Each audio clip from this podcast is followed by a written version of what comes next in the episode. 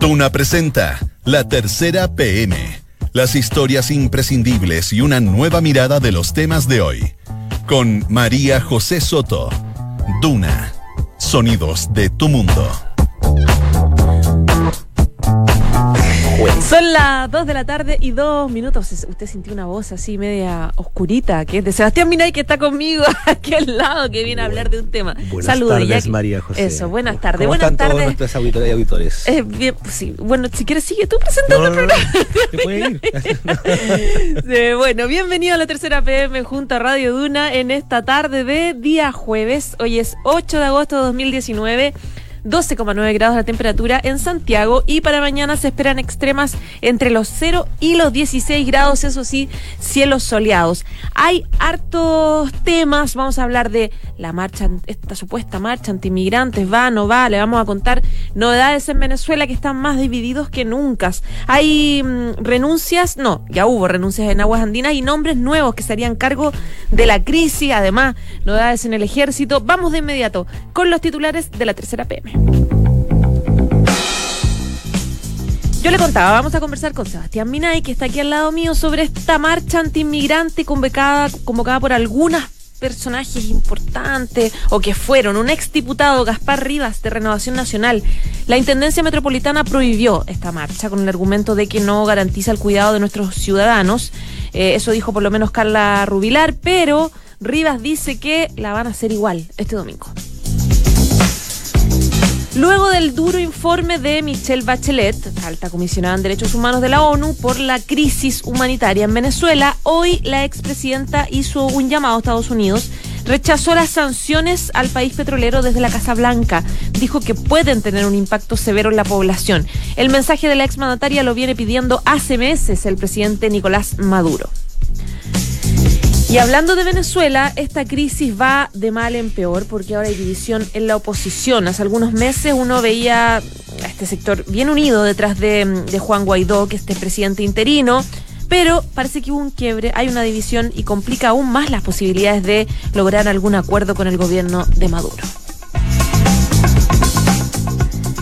Y luego de tantas renuncias en aguas andinas con la crisis de sal en Osorno, ¿quién se va a hacer cargo? Ya hay un nombre, Claudio Muñoz, el histórico nombre de Telefónica que se va a hacer cargo de este tremendo problema en la sanitaria.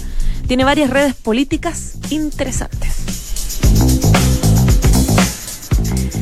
Vamos a conversar acá también en el estudio de otro tema bien curioso, por decirlo menos. Este fue un documento, un memo que envió el comandante jefe del ejército a el ejército, a toda la institución, donde se prohíbe explícitamente que los miembros del ejército hagan denuncias y, eh, de supuestas irregularidades que sean anónimas.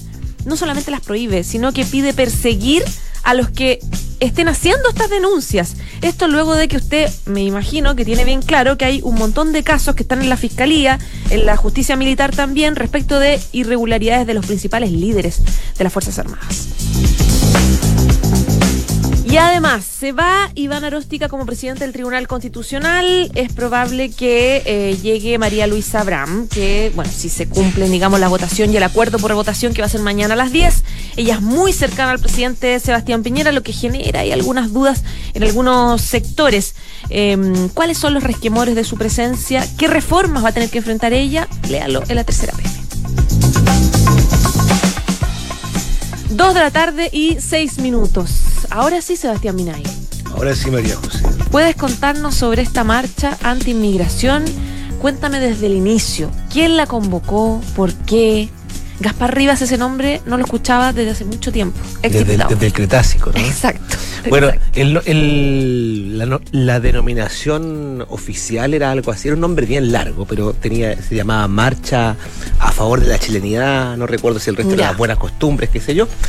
Eh, se había solicitado a la Intendencia Metropolitana, era un movimiento bastante entusiasta, por así decirlo, que llamaba a cerrar las fronteras y A cerrarlas. así Claro, y quedó para el imaginario colectivo como la marcha antiinmigrante, lisa y llanamente, porque estaban llamando a todos, todas estas personas que, que no les gusta que haya inmigrantes, eh, una protesta contra el gobierno porque estimaban que está siendo muy laxo con, con el trato de los inmigrantes, y se fue formando una, una bola de nieve por redes sociales, esto se canalizó a través de, de Facebook, de Twitter, Y se fueron sumando, se fue sumando gente, se fue sumando gente. Y fue, eh, digamos, concentrando toda la animadversión o el odio de algunos sectores contra los extranjeros que vienen a Chile. Esto fue a través de Facebook. Y Twitter también. Y mm, bueno, cuando se solicitan las marchas, creo que alguna vez lo hablamos acá, ¿te acuerdas cuando hablamos de hacer marchas por la ave silvestre de Colina, por las orcas? Claro, Bueno, se, puede, se puede solicitar para todo. Claro, pero la intendencia siempre evalúa esto. La intendencia cuando alguien solicita una marcha, pide informe a carabinero, pide informe a inteligencia a carabinero, evalúa el riesgo potencial que hay en la marcha y en el camino puede reunirse con los convocantes para que conversen los términos del asunto y pueden avisar a última hora si la autorizan o no. Ya. Lo que pasó acá es que hubo un eh, hubo un movimiento, eh, son movimientos, no son partidos, digamos, que se llamaba, tenía un nombre bien, bien, bien singular, que se llamaba Aún tenemos Padre Ciudadano, eh, emulando el eh, emulando pasaje a la historia de Chile. Un señor David Yáñez había pedido autorización. Pero ¿qué pasó en intertanto? Se fueron uniendo a esta, a esta, a esta pretendida protesta diversas personas eh, y alcanzaron un punto peligroso cuando algunos usuarios empezaron a llamar a que la gente fuera armada para defenderse. Había un sujeto identificado como Sebastián Izquierdo, quien decía escribir a un autodenominado movimiento eh, eh, eh, patriótico que decía que vayan armados para defenderse. Y y quien, y quien eh, adquirió protagonismo en esto, este personaje que tú nombrabas, que es el diputado, ex diputado, ex de Renovación Nacional, Gaspar Rivas, de quien no sabíamos desde el 2017. Él se ha hecho famoso, se había hecho famoso en su, en su paso por el Congreso. Estuvo a estar dos periodos, fíjate tú. Yo solo me acuerdo de un episodio que yo creo que el que tú también tienes. en Claro, que es cuando estaba en, en la sesión de la Cámara y la emprendió contra el empresario Andrónico Luxich y lisa y llanamente le sacó la madre en el hemiciclo. Termi- esto terminó en tribunales. Esto terminó en tribunales y se le condenó por injurias. Y también él propuso en algún momento, siempre se, yo creo que tenía una pulsión por llamar la atención porque recuerda que en un momento propuso un proyecto de ley para sancionar las preguntas hostigosas a los periodistas, después se echó para atrás. Después tuvo unos vaivenes ideológicos entre que estuvo apoyando las demandas estudiantiles, estudiantiles. Un día dejó un papelito en tu supuesto, no estoy en sesión porque fue la marcha, el resto de la, de la derecha Renovación Nacional no entendía nada. Después apareció en la marcha apoyando la Asamblea Constituyente Ya. Y por ahí por el era 2000 opositora. Él era opositor Claro. en esa época. Y por ahí por el 2014 también se hizo famoso porque eh, esto, esto- esto me da risa que los, los políticos de repente tienen esta, esta cuestión de que definen mucho su vida privada, pero algunos no tienen problema en hacerla pública. Oye, yo te- el, mi episodio era el que tú vas a Claro, cuando la última noticia, cuando la última noticia muestra una foto de él con una joven eh, rubicunda, agraciada, no vamos a juzgar eh, si hiciera eh, otras cosas, pero la portada decía diputado trajo ucraniana que le robó el corazón. Y decía el llamado en portada, comillas, la encontré muy linda y le mandé un mensaje por Facebook. Cierre comillas, recuenta Gasparría. De entonces que no sabíamos de él. Claro. Y resulta de eso yo me acuerdo, porque de hecho él contaba después que esa relación no, no funcionó. Y lo que me extraña es que él, mm, habiendo pololeado con una extranjera que la invitó a Chile, Mm, mm, mm. ahora está haciendo una. una Bueno, hay que hacer una precisión, sí, María José, porque ¿Ya? durante, yo, yo hablé por espacio de una media hora por teléfono con Gaspar Río hoy día para entrevistarlo, la tercera PM, y descubrí otras cosas, porque resulta que hacia el final de la entrevista le digo, bueno, pero usted, ¿cuál es el problema que tiene con los inmigrantes? Y él dice, ¿Ya? no, yo no los odio, eh, tiene amigos tiene amigos inmigrantes, no, dijo, yo no tengo nada contra ellos, pero usted está a favor de cerrar la frontera, sí, porque ya Chile ya no aguanta más, ya ha copado su capacidad. Pero, y, pero entonces no podría haber entrado esta niña que usted dijo que era su polola. No, porque fue en otra época, me dice. Y- pero si se hubiese quedado hoy día, no, pero es que ella no, jamás. Ahora que no entre. Claro, Tal no, no, que entre jamás habría guapa. marchado, me dijo, pero estuvo poco tiempo, me dije yo. Y no fue una relación, fíjate, que ahí la conversación me, me- me- me suelta el dato concreto. Estuvo nueve días y se fue. No te puedo creer. O sea, la conoció por Facebook, le mandó un Y- y mensaje. no hubo onda. La- la- parece que no hubo onda porque yo le dije, le dije después, bueno, entonces no fue tan romance entonces, no me dijo nada. Ah, Pero dejando ya. en lado la, la faceta farandulera, por así del diputado, evidentemente que eso fue uno de los puntos que llamó la atención en redes sociales de mucha gente que le decía, pero ¿cómo este señor está llamando a una marcha antiinmigrante Porque si de ese pretendía unir su corazón con el de una, digamos? en, en fin, la cosa es que el diputado Rivas, eh, mient- mientras, no, mientras lo habíamos perdido de vista del radar, Ya. Él tuvo una enésima reconversión esto de asambleas constituyentes y se volvió nacionalista. Ya. Parece que se puso de moda.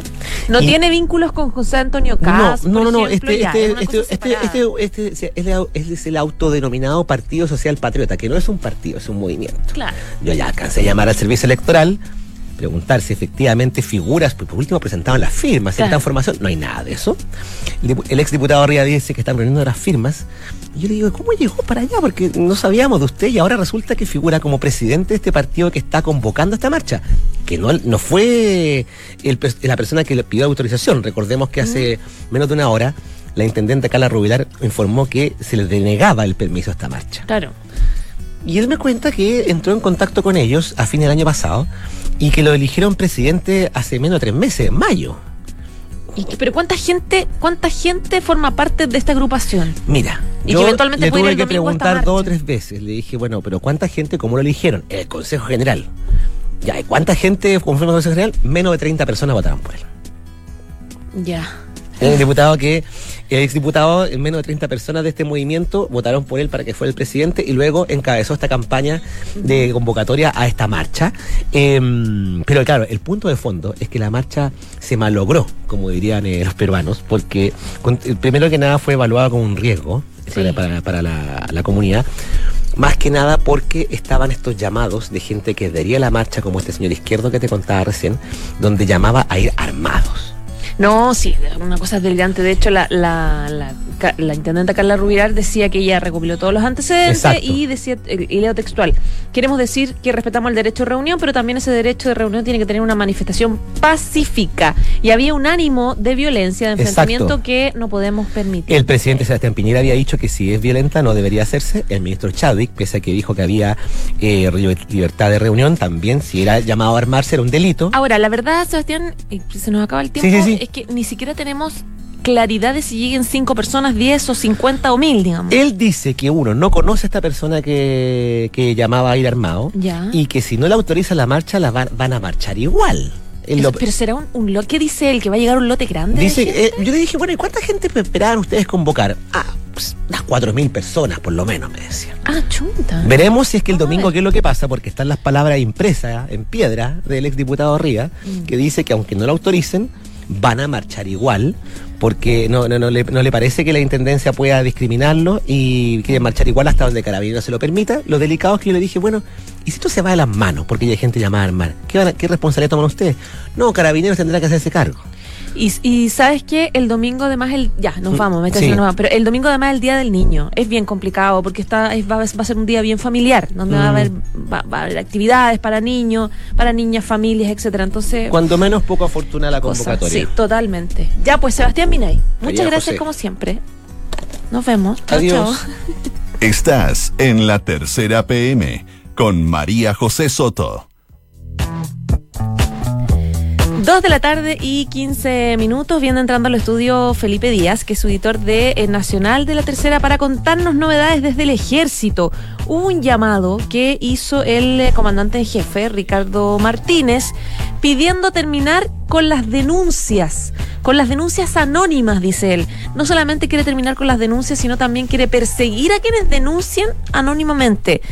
Suena a todas luces medio raro, contradictorio, tomando en cuenta que se están investigando en Fiscalía, Justicia Militar, eh, un montón de irregularidades. Entonces, queremos saber de qué se trata. Felipe, ¿cómo estás? Buenas tardes. Hola José, ¿cómo estás tú? Bien, también, pues. Qué bueno. Mira, te cuento, esto es una circular que, que redactó el general Ricardo Martínez. Ya. Y en el fondo lo que se está buscando con esto es evitar la denuncia anónima. Lo que ha pasado en el ejército en los últimos meses es que ha habido mucho WhatsApp, mucho correo de anónimos en donde, donde se denuncian presuntas situaciones irregulares de, de gente de mando, de coroneles, generales. Y bueno, y en el fondo nadie se, nadie se hace cargo de estas acusaciones. Lo que se busca con esto es que se ocupen los canales formales eh, que están en la página web de- del ejército y también incluso en su misma institución, para que si alguien va a denunciar algo, se, se haga cargo de lo que está denunciando en el fondo. Y así em, evitar como con este manto de impunidad que se está, inmunidad que se está ocurriendo últimamente, en que gente tiraba acusaciones muy duras y en el fondo quedan en el aire y no había un responsable detrás de estas acusaciones. Ya, ahora, es complicado desde, el pun- desde varios puntos de vista. Uno, porque eh, es, es sabido que en el ejército no es, no es llegar y denunciar, digamos, denunciar, por ejemplo, un mal uso de, dinero, denunciar un abuso, un maltrato. No es llegar y denunciar, es, terminar con su carrera, en el fondo. Entonces, como que promover la, mm, evitar la denuncia da la sensación de que lo que se quiere es evitar las denuncias, ya definitivamente, voluntaria o no voluntaria. Claro, en el fondo como el canal institucional que hay es son denuncias que, eh, según ellos mismos establecen, tienen reserva de quién denuncia, ¿ya? Pero sí ha habido muchas situaciones en que en el fondo lo que está ocurriendo es una especie de como de injurias. hacia- y, mu- y bueno, y se- de hecho, o sea, porque muchas de estas- de estas se han investigado efectivamente y han terminado en que no había nada detrás de esto real. ¿Y cuál es el problema con que se investigue y caiga por su propio peso, digamos, una, una denuncia errónea? No, claro, o sea, siempre está la posibilidad de que, que eso, que eso ocurra. Yo creo que acá lo que se está buscando más que nada es evitar como la injuria, como acusaciones gratuitas. Sí, sin duda que todo esto se tiene que investigar y bueno, y el ejército está o bien complicado en tema de, pasaje, en una serie de causas que se están ahora llevando a cabo, pero en el fondo yo creo que esto apunta un poco más también a, a como a cuidar la imagen de institución y en el fondo y que no sea tan gratuito acusar en el fondo adentro. Porque bueno, de hecho incluso también en el sistema penal normal, eh, cuando, cuando uno se querella o denuncia algo, se hace cargo de esa denuncia. Y si Mm. después tu denuncia no tuvo fundamento, te condenan en costas a ti, que en el fondo eso significa que tú tienes que pagar el abogado de la persona a la cual tú acusaste. Ahora, eh, ¿se filtran denuncias anónimas al interior del ejército hacia la opinión pública, por ejemplo, que puedan generar un desgaste en la institución? Claro, o sea, muchas veces de eh, estos mismos WhatsApp que corren entre esta, en- entre oficiales o suboficiales, dando cuenta de hechos presuntamente irregulares, muchas veces llegan a la opinión pública, ya sea porque llega algún periodista o se filtra en alguna red social. Entonces, bueno, y en el fondo ahí qué pasa con la honra de la persona también. Entonces ese es el tema que se está dando con esto regular, porque claro, cuando tú te haces cargo de una denuncia, eh, en el fondo tú tienes que estar seguro de lo que estás denunciando Mm. y estar seguro de que tú estimas que de verdad hay un hecho irregular en esto.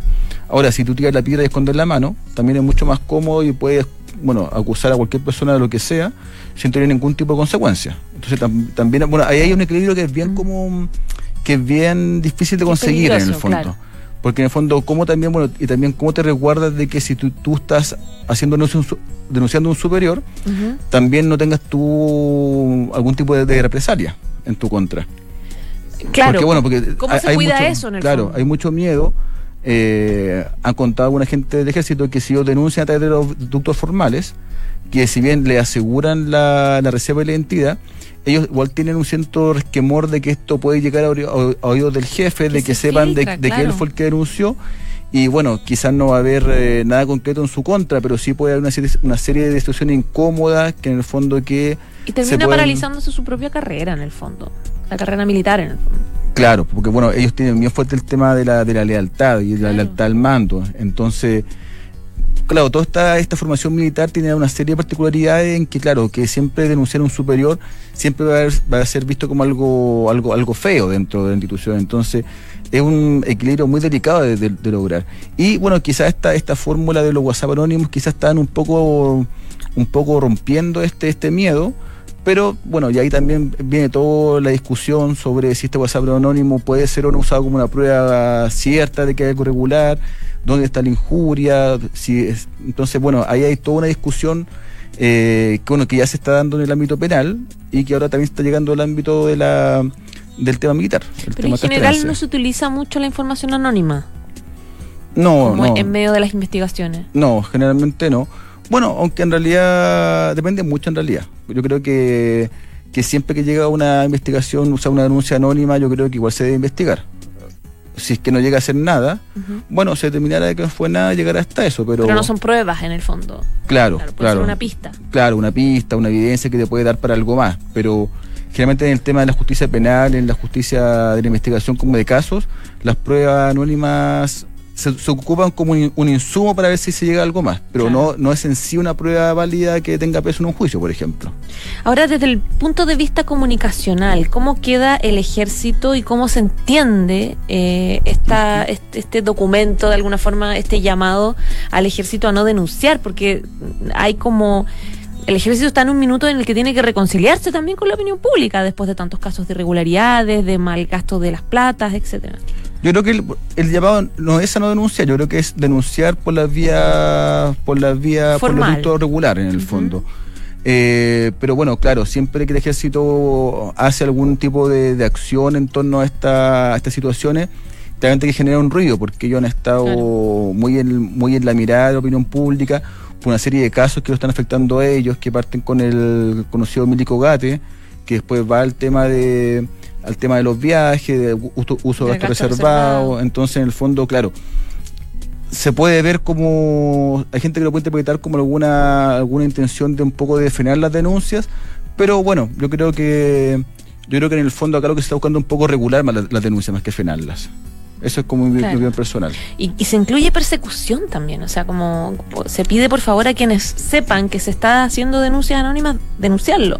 claro o sea se- y de hecho se incluso se dan las penas por ejemplo dice que el que el que denostare a alguien de grado superior estaría cayendo como tipo de injuria que es una falta grave y si la acusación es contra el ejército en sí puede caer incluso en, en la en falla a los deberes militares entonces Mm. en el fondo también hace como una especie de Martínez una especie también de llamado de atención bien fuerte y un poco de mover el piso para ver los que están acusando de esta forma que la piensen dos veces en el fondo antes de seguir con lo mismo Ya pues, Felipe, un millón de gracias. ya vos pasa que esté muy bien Igualmente. cuídate. Chao, nos vemos chao. chao Esto es La Tercera PM con María José Soto. Dos de la tarde y 23 minutos. Vamos a seguir eh, conversando los temas que ya están publicados en la tercera PM y uno de ellos tiene que ver con Venezuela. Yo les contaba en los titulares que el, eh, Michelle Bachelet, alta comisionada en derechos humanos, hizo un llamado a terminar con el bloqueo por parte de la Casa Blanca en Venezuela, que es una petición que ha hecho el presidente Nicolás Maduro hace harto tiempo. Y en paralelo en Venezuela las cosas eh, van de mal en peor. Hay una oposición que está completamente dividida, o por lo menos es lo último de lo que nos enteramos. Nos viene a contar del tema Francisca Forní, que es periodista de Mundo de la Tercera. Francisca, bienvenida. Muchas gracias, María José.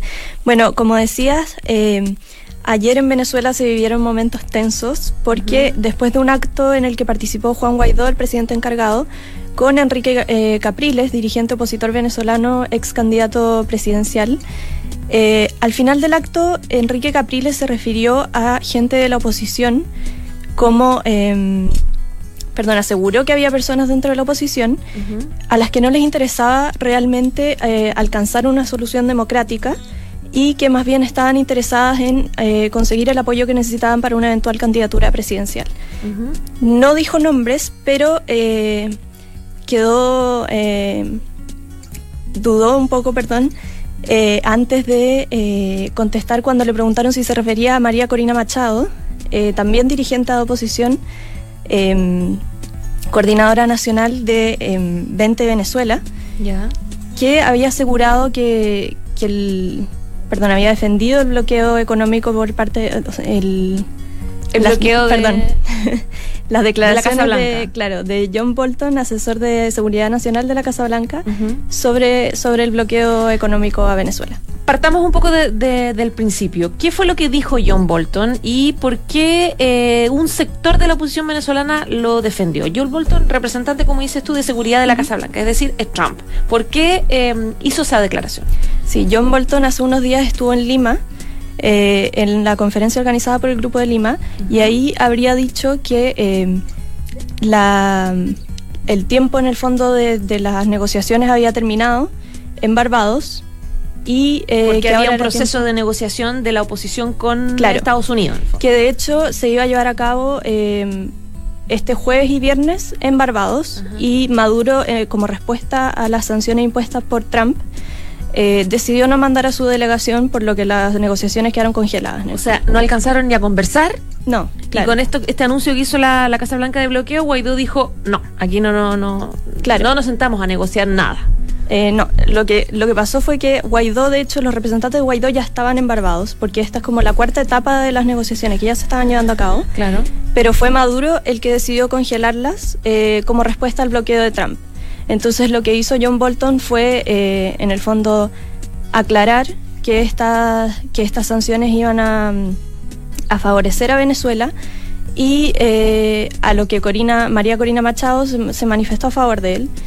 Y eh, Capriles dijo que en el fondo sectores de la oposición, como María Corina Machado, a la que trató de loca cuando le preguntaron, eh, estaba tratando como de entorpecer el trabajo que estaba haciendo Juan Guaidó por su parte pa- eh, expliquemos un poco esta parte. ¿Por qué María Corina Machado defiende eh, el anuncio de bloqueo de parte de la Casa Blanca?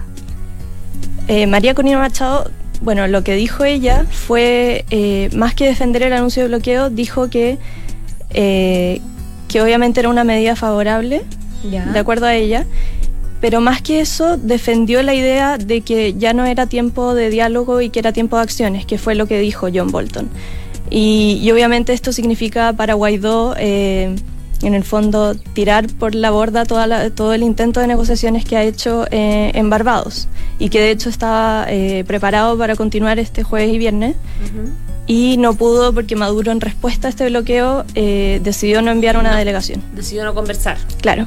en el fondo. ¿Y por qué hay una división entre mm, Machado y la gente de Guaidó? Porque lo que decía Capriles en el reclamo que hizo contra ella es que en el fondo eh, dice hay liderazgos que no prenden, no prenden, no prenden, candidaturas que no prenden, sin embargo la presionan y lo que quieren hacer acá es perjudicar eh, lo que está haciendo Juan Guaidó, un poco diciendo un poco planteando que hay una pelea de liderazgos en la oposición que y que es el problema histórico que ha tenido la oposición venezolana, razón por la cual no ha podido ganarle a- al chavismo en el fondo. Claro. Sí, bueno, como tú dices, eh, este tema es importante porque es una prueba más de la fragmentación que existe dentro de la oposición venezolana, que es histórica, eh, no solo por las diferentes ideologías que, que hay dentro, sino que también eh, porque existen distintas hojas de ruta. Algunos creen, eh, están a favor del uso de la fuerza para, para sacar a Maduro del poder, otros creen en las propuestas de Guaidó. eh, también los errores que ha cometido Guaidó en estos últimos seis meses han, han contribuido a esa división y la han fragmentado aún más, por lo que eh, al final esto debilita un poco a la oposición y, termina favoreciendo a Maduro. Mm. ¿Cómo queda ahí Juan Guaidó? ¿De qué manera ha actuado Juan? Porque queda en evidencia que no tiene una relación con este sector de María Corina Machado. ¿Y qué sector representa más o menos ella? ¿Es una líder importante que pesa en Venezuela? Sí, claro. eh, María Corina Machado ha sido una líder importante por mucho tiempo. Eh, bueno, al igual que Enrique Capriles, pero ambos tienen su- sus defensores y sus detractores. Bueno, ahora, de hecho, después de esta polémica, eh, mucha gente en Twitter defendía a, a Capriles, que es gente que lo ha apoyado siempre. Eh, y eso demuestra aún más como la división que existe dentro de la misma oposición y que es lo que tenía que solucionar Juan Guaidó en, en un comienzo cuando, cuando asumió como el liderazgo de, de la oposición venezolana. Ya pues, Francisca Forni, un millón de gracias. Gracias a ti, María José. Que estés muy bien. Chao, chao. Chao.